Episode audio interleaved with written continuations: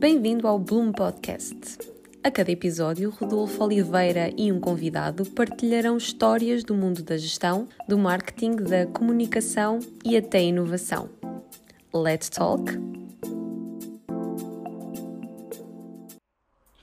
Olá, este é o Bloom Podcast e eu sou o Rodolfo Oliveira. Estamos aqui uh, a iniciar a nossa segunda temporada do Bloom Podcast com o Luís Rochar Tarles. O Luís é um especialista na área de sustentabilidade e desempenhou várias funções ao longo da vida na, no Business Council for Sustainable Development em Portugal e também em Genebra, onde liderou o Grupo Global de Soluções Florestais para acelerar a transição para um futuro mais sustentável na exploração de recursos.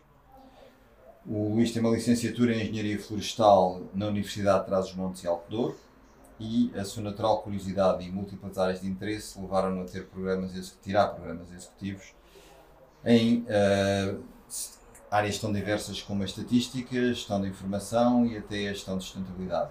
Uh, ao longo do seu percurso e tirando partido desta abordagem multidisciplinar, criaste também novas soluções com stakeholders diversos para um dos temas que claramente é o tema que vem irá marcar as próximas décadas, que é a da sustentabilidade. E por isso, obrigado por estares aqui connosco obrigado. hoje. Obrigado, Luís. Então, olha, eu começava por te pôr aqui um, um, desafio que é um bocadinho falar também sobre ti. E tu trabalhaste na área florestal, trabalhaste na área de sustentabilidade, tens uma parte substancial da tua vida um, em associações. Associações de grande, de grande relevo e que gerem stakeholders com diferentes perspectivas, com diferentes, eh, no fundo, tentar encontrar aqui um equilíbrio entre, entre esses, eh, entre, entre os seus interesses, por vezes conflituantes. E é este um tipo de desafio que tu, que tu gostas, que te fascina, que tu gostas de apanhar? Sem dúvida nenhuma. Eu, eu, eu até costumo dizer que uh, o, o, destino tem trazido sempre desafios complexos, mas também são os que eu procuro, porque normalmente, e, e pronto, pela tua descrição, até parece que eu sou muito mais velho do que na realidade sou, sou praticamente um millennial e por isso, em termos, em termos de, de carreira, se assim pudermos dizer, fui abraçando uma série de, de diferentes, de diferentes desafios uh, e fui, sobretudo, uh, ficando muito satisfeito deles me serem apresentados. E alguns deles levaram-me a caminhos que eu não imaginava ou que eu não, que eu não planearia nunca fazer. E por isso uma parte substancial, como dizes, foi passada em associações, sejam associações, por exemplo, de produtores florestais, sejam já depois associações empresariais, a nível local ou até global. E aí é interessante uh, o, as lógicas de funcionamento, que são muito diferentes das empresas, uh, embora haja sempre uma certa vontade de mimetizar o que é que é a eficiência das empresas, mas depois temos uma coisa que normalmente as empresas não têm tão marcado, que é a questão da causa ou do propósito da organização. E isso é, é, é, é fundamental em termos uh, do, da motivação para um profissional desenvolver as suas atividades, que é imaginar e ver e verificar que o que a sua atividade está muito para lá da remuneração de capitais investidos, como tradicionalmente acontece, mas uh, poderá estar aqui uh, em, em objetivos mais elevados, ou seja, de, de, outro, de outro nível. Sim, claramente, claramente. E tu, uma coisa que tem que, que parece óbvio agora, não é? Mas, mas se calhar há, há, há, quando, quando começámos a trabalhar não era tão evidente, é a sustentabilidade, primeiro era aquela coisa interessante que se punha lá num relatório e dizer que sim, fazemos sustentabilidade e pensamos nisso. E, e, agora claramente já é um tema de, em que tens coisas tão complexas quanto até próprios uh, financiamento e tudo isso ligado a termos de sustentabilidade. Tu conseguias tipo, identificar três ou dois ou um ou quatro momentos que tu tenhas dito que foram momentos de inflexão e de mudança ou, ou estágios, estágios diferentes de, de evolução neste, neste Sem dúvida nenhuma. Se calhar, se calhar era mais fácil começar de da frente para trás, não é? Quer dizer, e, e, por exemplo, falar aqui da pandemia, o que a pandemia marcou a agenda, ao contrário do que esperaríamos, uma vez que a pandemia trouxe para muitos setores, não para todos, mas para muitos setores, desafios e, sobretudo, problema de crise em termos de funcionamento. E ao contrário do que esperaríamos, que as empresas se iam encerrar em si e, iam deixar destas das questões da sustentabilidade, não propriamente porque elas sejam acessórias, mas que são se calhar mais de médio e longo prazo e não daquela do, da resolução do dia a dia, uh, uh, aqui a pandemia trouxe-nos exatamente uma inversão completa, ou seja, em todo, em todo o mundo e, e, de uma forma transversal, as empresas estão a responder e estão a, a, a, aprofundar os seus compromissos e as suas práticas em relação à sustentabilidade. E por isso, essa, para mim, até para mim, estando a trabalhar eh, e sendo apanhado no, no World Business Council em Geneve, por isso numa organização mundial onde o objetivo era exatamente promover isso, também a mim me apanhou uh, desprevenido em termos da surpresa de que foi uh, a agenda crescer tanto a seguir, a seguir, a seguir ao, que, ao que foi a pandemia. Se voltarmos um pouco mais, mais para trás, uh, eu diria que foi o despertar dos mercados financeiros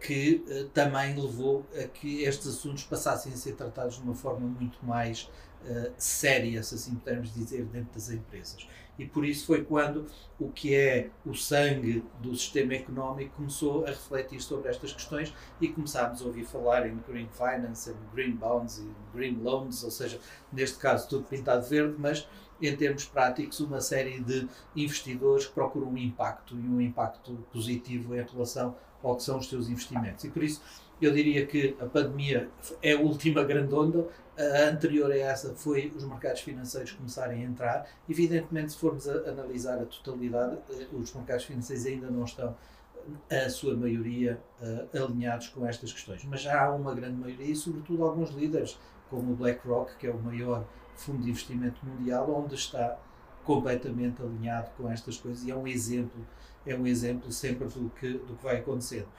Anteriormente começou a haver a, a, questão das medições, ou seja, dos indicadores, ou seja, quando se começou a traduzir o que, é que eram estas, estas, estas questões da sustentabilidade, como é que elas podiam ser introduzidas na gestão. Não quer dizer que fossem uh, objetivamente, mas começaram a haver uma série de práticas referenciais acerca de que informação recolher e que informação era importante, material, para o desenvolvimento da sustentabilidade, e isso levou a que os relatórios, como tu dizias, começarem a aparecer. Evidentemente, uns mais alinhados com os negócios, outros um bocadinho mais fantasiosos e só mais para mostrar uh, que se estava alinhado com essas, com essas questões. Se voltarmos um bocadinho atrás, temos aquela, aquela, do, uh, aquela onda da responsabilidade social das empresas, onde as empresas estavam, sobretudo, preocupadas com os seus stakeholders externos e, sobretudo, a gerir a sua reputação em termos genéricos e gerais e por isso depois entrando em algumas áreas de filantropia e de outro tipo de, de intervenção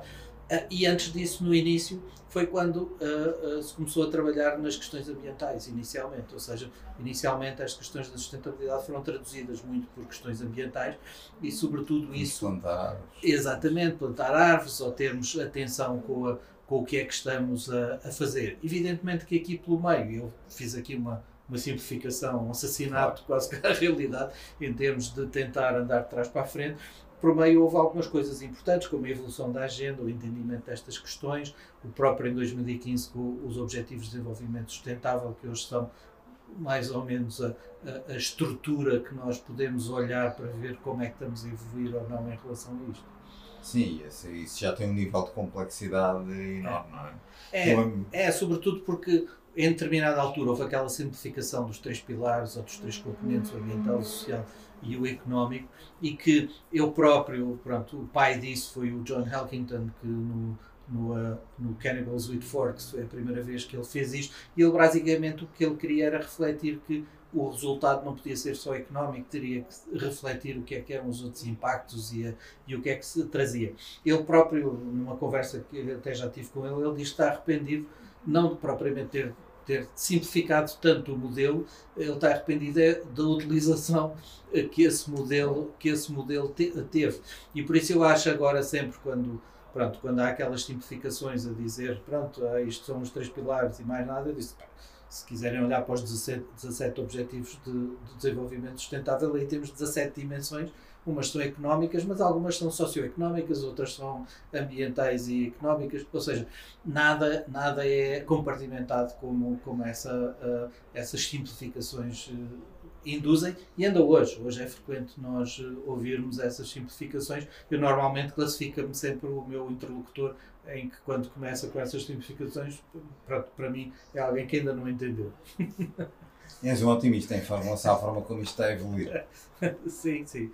Não, sem dúvida nenhuma, porque uh, há aqui é duas questões que são fundamentais e nós, de uma maneira geral, temos estado a tentar combater a insustentabilidade. Quando, na verdade, o que devíamos estar era a construir a sustentabilidade. E por isso nós estamos a mitigar os problemas eh, mas não estamos a transformar suficientemente as, as, as coisas. E uh, os modelos económicos, a atividade das empresas, tudo o que, o que, tem a ver com a atividade humana. E aqui é uma forma que uh, é exatamente a conclusão que vamos tendo quando, tempos a tempos, por exemplo, em relação às convenções, como a, a, a questão das alterações climáticas ou da biodiversidade, quando os países se reúnem de, de, de alguns anos em alguns anos e depois chegam à conclusão que os indicadores estão maus. É exatamente por isto, ou seja, não é que não haja ambição, é sobretudo falta esta visão de pensar que não devíamos estar a mitigar os nossos impactos, mas deviam estar a eliminá-los e a criar coisas novas. Sim, sim.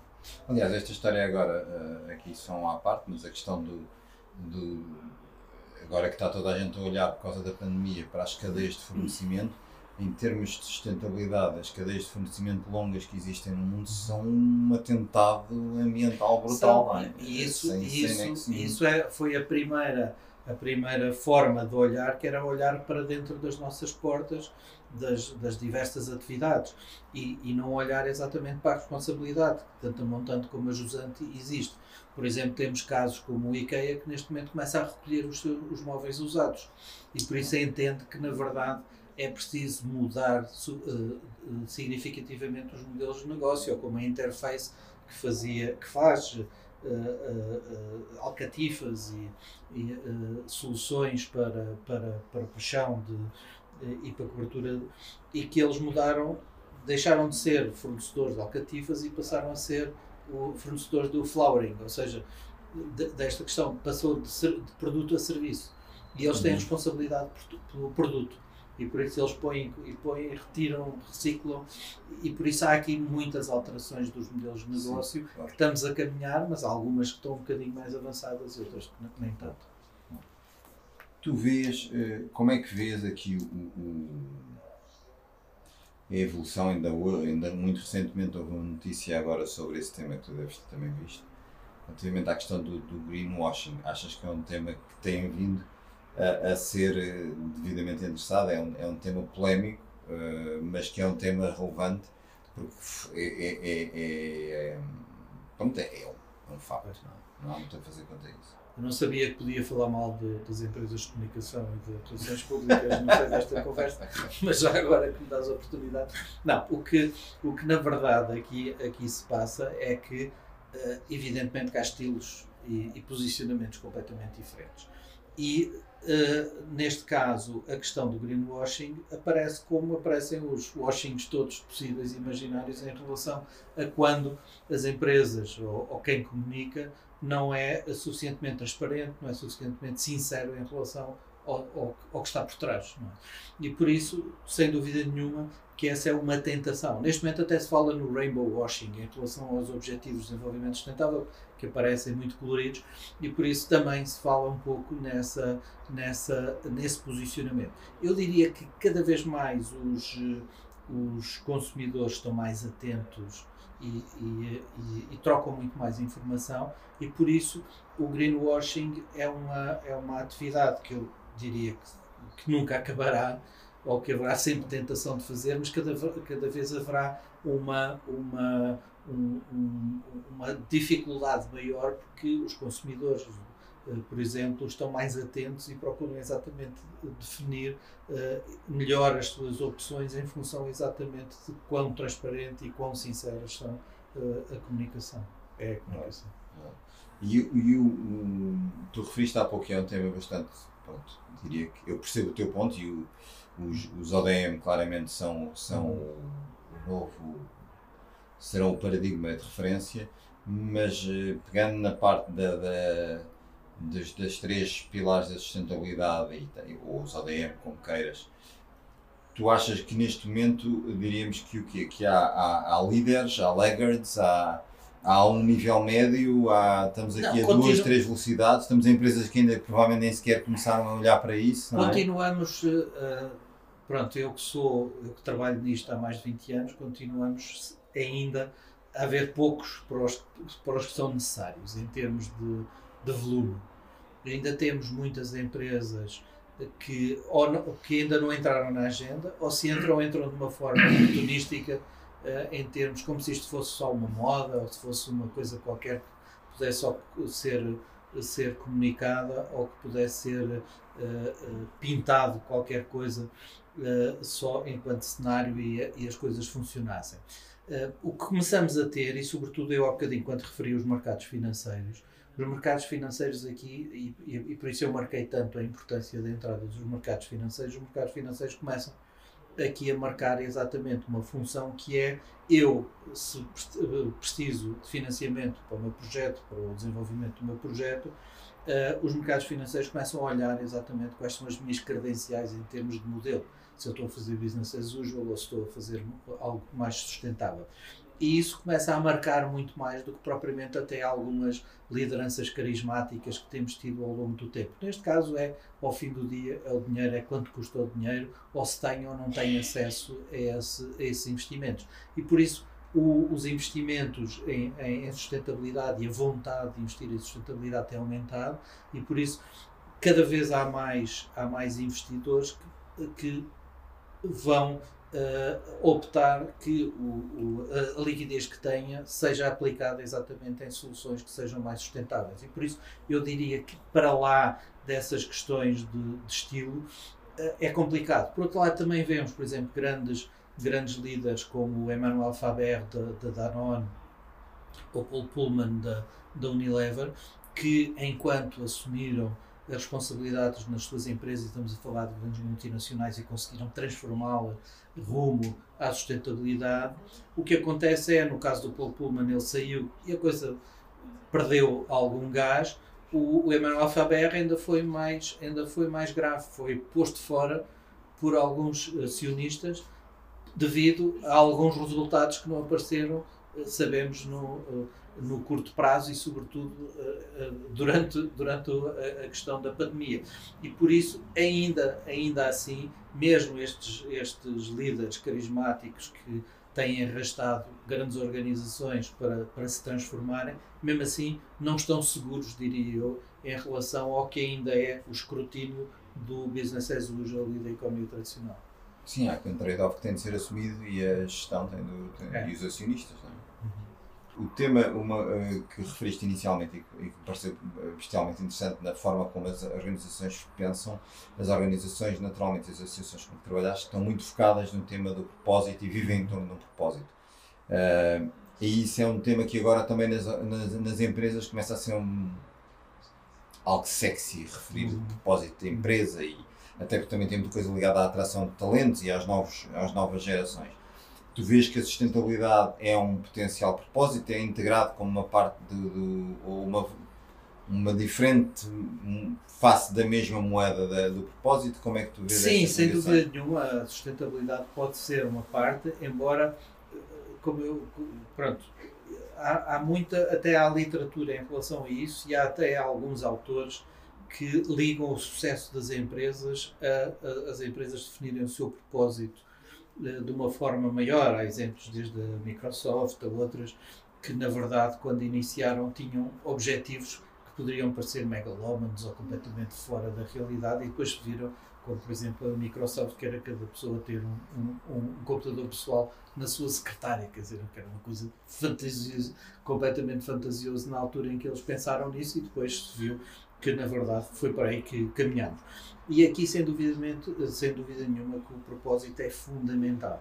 Embora depois, agora, e eu pronto, tenho sempre uma visão um bocadinho crítica destas questões, agora também há algumas caricaturas disso. Ou seja, há empresas que agora, seguindo uma moda em relação a essa situação, resolvem então pôr um bocadinho de sal e pimenta nos seus propósitos, mas que na realidade não mudam bastante.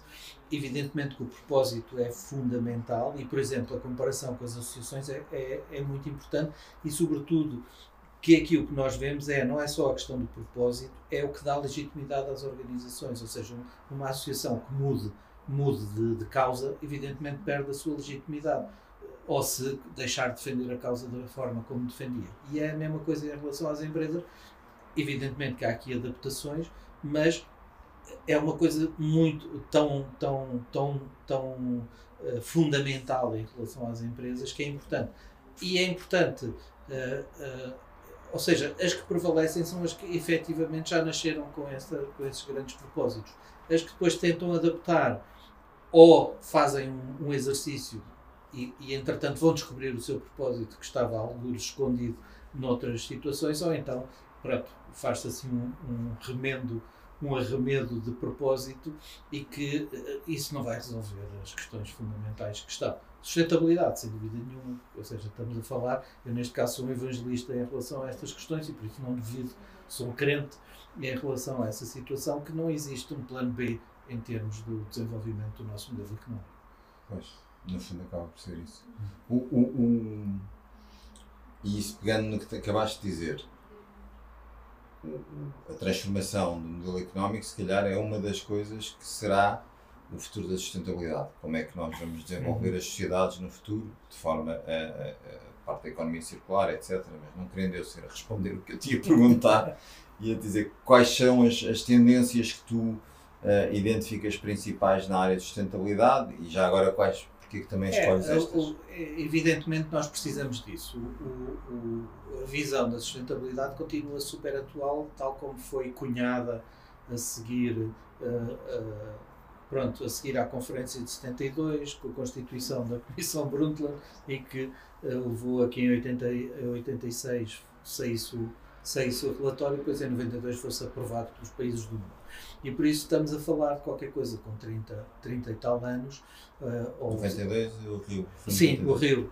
E por isso estamos a falar com qualquer coisa com 30 anos. Se falarmos na sua, não na concepção, mas na sua adoção formal, uh, eu diria que o modelo de desenvolvimento sustentável continua super atual. Evidentemente, depois nós precisamos de tra ir traduzir isso e, e, e, muito deste caminho, e eu felizmente uh, trabalho há muitos anos nesta questão, tem sido como é que se traduz aqueles grandes princípios foram muito bem pensados e foram muito bem descritos, como é que eles traduzem na realidade. Eu diria que atualmente uma das questões que nós temos é uh, nós agora temos uma noção muito muito precisa de quais são os desafios que nós precisamos de, de, de ultrapassar e que são os desafios das alterações climáticas, os desafios da, do, do, impacto na natureza e por isso as questões da biodiversidade e da, e da degradação do capital natural e por último as desigualdades sociais no mundo. E por isso, essa, mais para onde queiramos olhar, esses são os nossos os grandes três desafios que nós temos que ultrapassar e que, uh, e que, e que são o ponto-chave em relação a estas questões.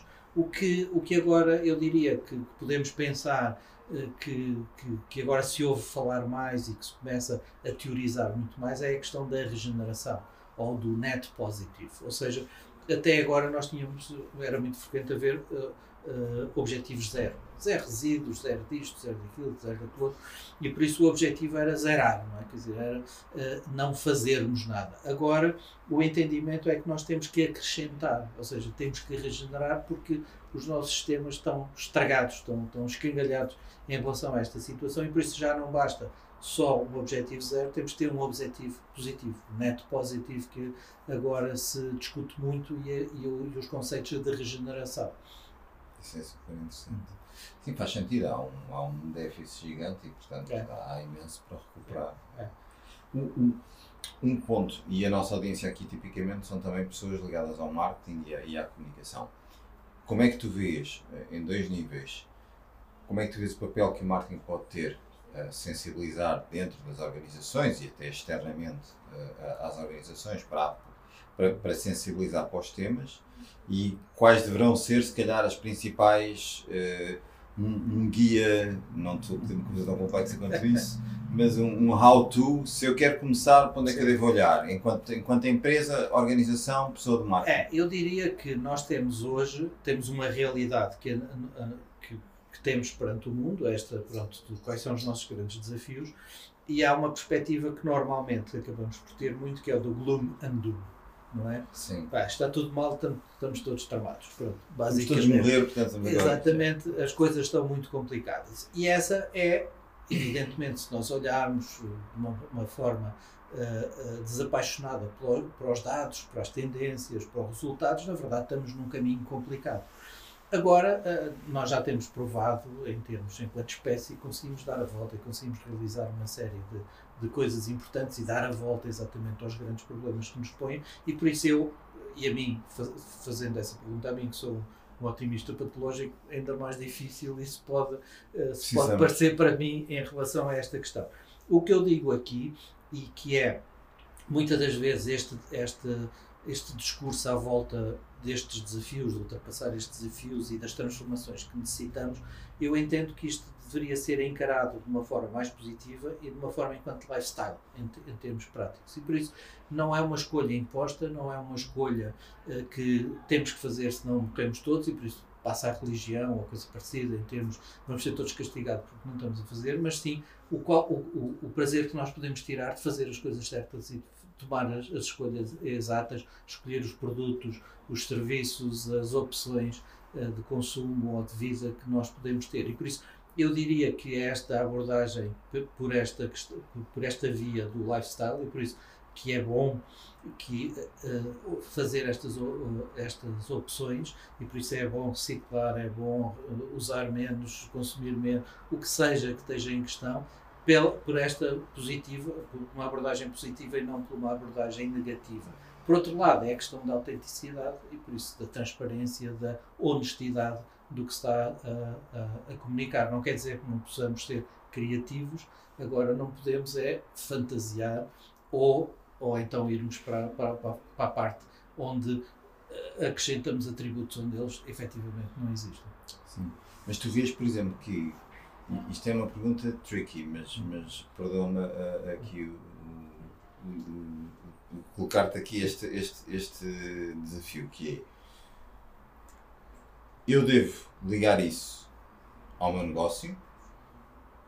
Ou posso levar isto a um nível mais alto e digo que eu quero liderar um tema que tem não necessariamente totalmente ligação ao meu negócio, mas é, é, é para lá disso, porque eu acho que é um tema importante enquanto empresa. Eu diria que é sempre con- confuso, eu não sou especialista em comunicação, mas para mim faz-me sempre confusão quando determinada empresa que tem determinada linha de negócio escolhe uma causa completamente diferente. Eu lembro-me há muitos anos de trabalhar aqui em Portugal com uma empresa de, de aplicações informáticas eh, anunciou ale- alegremente que tinham eh, eh, tomado consciência dos problemas da natureza e da degradação dos habitats e por isso em Portugal tinham resolvido escolher enquanto a sua causa o, o urso polar. Que é legítimo, mas que na verdade nos desloca para outras geografias e outras realidades que nós não eh, nos percebemos. E por isso eu diria que os clientes dessa empresa iriam ter dificuldade, ou eles contavam uma história muito, pronto, muito bem contada, ou iriam ter dificuldade em explicar porque é que aquela empresa, neste contexto em Portugal, iria escolher o urso polar para, para, a sua causa. E por isso eu, eu acho que tem que haver uma ligação direta em relação a estas questões, porque qualquer outra que seja mais artificial e mais longe do modelo de negócio ou do posicionamento vai trazer uma dificuldade muito grande de, de, de comunicar isso. Pronto, podemos dizer, epá, vamos todos defender os, os, os pandas ou outra coisa qualquer, não é? Quer dizer, mas, mas na verdade até, até os próprios stakeholders, não é? Quer dizer, se a empresa está instalada em determinada região e eh, há problemas sociais à porta da fábrica, não é? Porque é que esta empresa há de estar a gastar dinheiro na China para salvar uns ursos que, que estão tão longe da realidade e temos ali populações com problemas sociais graves ou outra qualquer, ou seja, e por isso este trade-off em termos práticos eu diria que se- se- será sempre mais inteligente ligar aos modelos de negócio e à realidade de atuação e de, de- e de ambiente de- em que se desenvolvem os negócios das empresas. E apanhar uma dimensão única ou fará sentido a empresa olhar de forma abrangente para os ODM e, e aquilo que fizer sentido na sua zona poder ser pode poder ser uma coisa ambiental, poder ser uma coisa social, poder ser uma coisa. De... É, os, os, os Objetivos de Desenvolvimento Sustentável têm uma, um, uma, uma, pronto, um problema, é porque eles foram uh, construídos enquanto objetivos para os países e por isso são os objetivos muito globais. E por isso, quando nós vamos transferir ou, ou, ou, ou uh, fazer a, a tradução para as realidades, por exemplo, de uma empresa, evidentemente que há coisas que se ajustam melhor e outras que se ajustam pior e é preciso entender o que é que aquilo representa, não é? E se nós temos os, cento e, os, eh, os 17 objetivos que depois se desdobram em 169 uh, uh, específicos, metas específicas mas tudo para países.